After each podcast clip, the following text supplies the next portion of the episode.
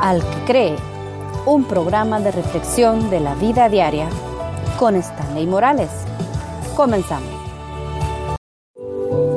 En esta vida como cristianos, si creemos que competimos contra otros cristianos, estamos equivocados.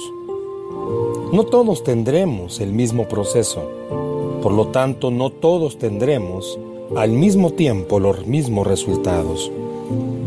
Jesús en una de las enseñanzas habla con respecto a esto. Mateo capítulo 13, verso 23 dice, Este es el que oye y entiende la palabra y da fruto y produce a ciento, a sesenta y a treinta por uno. Aún entre creyentes hay diferencia en el fruto que producen.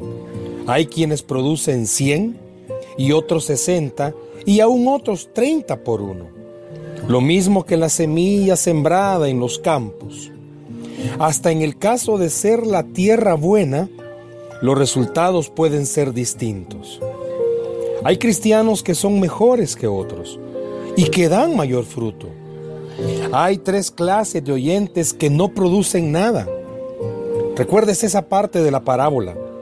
Los del camino, los del pedregal y los del espino. También hay tres clases de los que sí producen. Unos a 30, otros a 60 y otros a ciento por uno. Jesús no quiso aquí enseñar que debemos hacer diferencias entre creyentes, sino que unos producen más frutos que otros. El fruto no depende tan solo de los talentos que uno tenga, aunque bien es cierto que hay creyentes con más talentos que otros. Depende más bien de la tierra. Esto quiere decir que no es el mensaje, sino lo que hacemos con el mensaje, lo que hará que produzcamos fruto. Cuanto más cultivamos nuestro corazón, quitando las malas hierbas, mejor será la cosecha. Es posible que el de 30 pase a ser el de 60 y el de 60 pase a ser el de 100. Pero también puede ocurrir lo opuesto, que el de 100 baje hasta 30. No debe de importar únicamente nuestro trabajo, nuestro crecimiento. Cuánto estamos dejando que la palabra crezca en nosotros. No debemos de fijarnos en el fruto de los demás. Cada quien deberá dar su fruto. No debo de molestarme o sentirme mal por la gran producción de otra persona. O no debo de menospreciar o alegrarme por la poca producción de otra persona. Ya lo dijimos.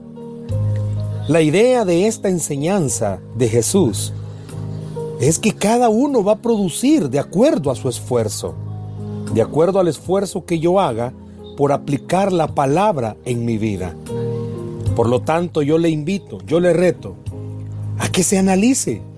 Si usted produce al 30, el Señor puede ayudarle a que usted produzca al 60 y al 100.